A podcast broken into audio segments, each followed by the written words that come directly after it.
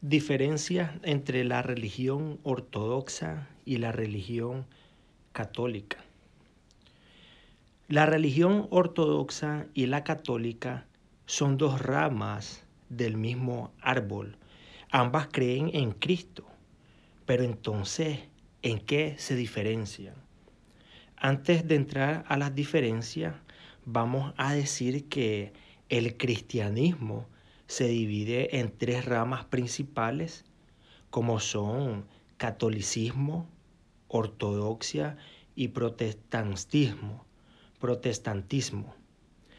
La división del cristianismo entre ortodoxia y catolicismo ocurrió en 1054, además de la iglesia ortodoxa rusa, existen también la iglesia georgiana, la iglesia ortodoxa serbia, también está la, la, iglesia ortodoxa griega y la iglesia ortodoxa rumana.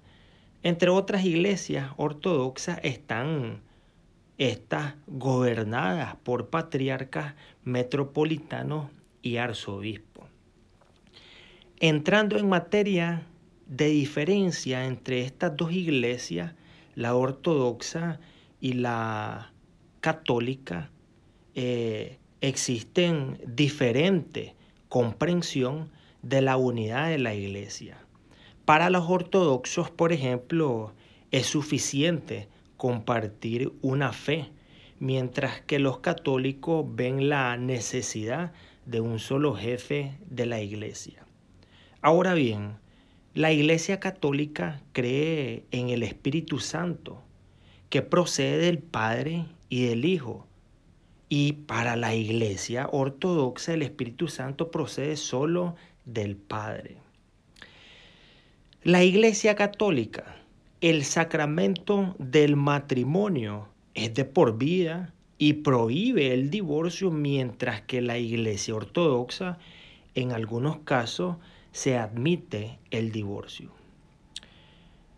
La Iglesia Católica también proclamó el dogma del purgatorio. Este es el estado de las almas después de la muerte destinadas al cielo, pero que aún no está lista para ello. No hay purgatorio en la doctrina ortodoxa, aunque hay algo similar como la prueba. La Iglesia Católica adoptó el dogma de la Inmaculada Concepción de María. Esto significa que incluso el pecado original no tocó a la Madre del Salvador. Los ortodoxos, en cambio, glorifican la santidad de la Virgen, pero creen que ella nació con el pecado original como todas las personas. Ahora, el dogma católico de llevar a María al cielo con cuerpo y alma es la continuación lógica del dogma anterior.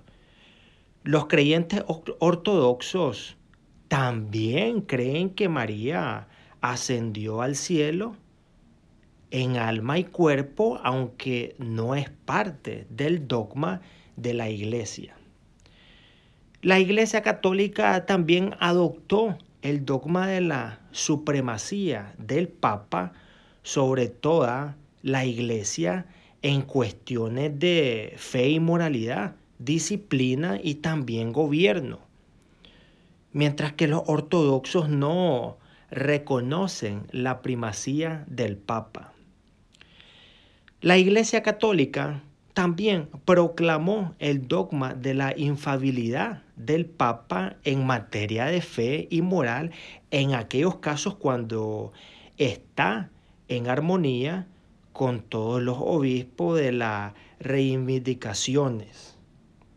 Ahora, los creyentes ortodoxos creen que las decisiones infalibles son solo las decisiones de los concilios ecuménicos. Los ortodoxos hacen la señal de la cruz de derecha a izquierda y los católicos de izquierda a derecha. Ahora bien, en la ortodoxia hay dos puntos de vista sobre los católicos. Una les consideran los herejes, mientras que otra les consideran disidentes. Desde el catolicismo, en cambio, se considera a los ortodoxos como cismáticos ortodoxos, mas no herejes. La Iglesia Católica reconoce que la Iglesia ortodoxas locales son verdaderas iglesias, conservando la sucesión apostólica y la verdadera enseñanza. Ahora bien, en el rito latino es común realizar el bautismo por aspersión, no por inmersión. La fórmula bautismal difiere ligeramente. En el rito occidental, por ejemplo, la confesión está reservada para un lugar privado. En la ortodoxia, la confesión se da frente al atril con el evangelio y la, o mejor dicho, el crucifijo delante del rostro de los feligreses, pero a cierta distancia de ellos. En el rito oriental, los niños comienzan a recibir la comunión desde la infancia. En Occidente, en cambio, la primera comunión se da a la edad de 7, 8 años. Hablando ahora en el, del rito latino, en el rito latino el cura no puede estar casado y está obligado al voto de ordenación del celibato. Ahora bien, para los ortodoxos, el celibato es obligatorio solo para los obispos. La cuaresma en el rito latino comienza con el ambiente ceniciento y en bizantino en un lunes limpio. En el rito occidental se está mucho de rodillas usando bancas con espacios para las genuflexiones, mientras que el rito oriental es importante que los fieles tengan suficiente espacio para la postración de la tierra. En el clero ortodoxo, principalmente, se usa barba. El clero católico como regla no lleva barba. Ahora bien, en la ortodoxia los difuntos son recordados los días 3, 9 y 40 días después de la muerte, mientras que para los católicos son los días 3, 7 y 30 días después de la muerte. Uno de los pecados en el catolicismo es el insulto de Dios, de acuerdo con la visión ortodoxa, ya que Dios es impasible, simple y, o mejor dicho, simple e inmutable. Entonces Dios no puede ser ofendido. Los ortodoxos y los católicos reconocen los derechos de las autoridades seculares. En la ortodoxia existe el concepto de una sinfonía de autoridades espirituales y seculares. En el catolicismo hay una noción de la supremacía de la autoridad eclesiástica sobre lo secular. De acuerdo con la doctrina social de la Iglesia Católica, el Estado procede de Dios y por lo tanto debe obedecer. El derecho a, desobediencia, o mejor dicho, a desobedecer a las autoridades también es reconocido por la Iglesia Católica, pero con reservas sustanciales. En el catolicismo eh, o mejor dicho, en el catolicismo no es una doctrina de la indulgencia, o sea, perdón de los pecados. Mientras que en la ortodoxia contemporánea no existe tal práctica. En la Iglesia Católica también eh, María Magdalena es la mujer que ungió los pies de Jesús. Ahora, la Iglesia Ortodoxa no está de acuerdo con esta identificación.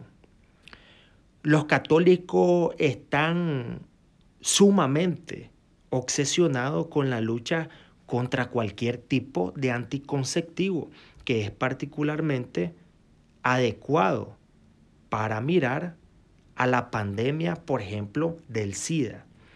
Los ortodoxos, en cambio, reconocen la oportunidad de usar algunos anticonceptivos que no tienen un efecto abortivo, ejemplo, condones femeninos y tapa, por supuesto, en un matrimonio legal. La gracia de Dios. El catolicismo enseña que la gracia es creada por Dios para las personas. La ortodoxia cree que la tolerancia no es creada y afecta también a toda la creación. Según la ortodoxia, la misericordia es un atributo místico y el poder de Dios. Los ortodoxos, para concluir, usan pan comunal para la comunión. Un poco de muchas diferencias que podemos encontrar en estas dos iglesias como es la ortodoxa y la católica.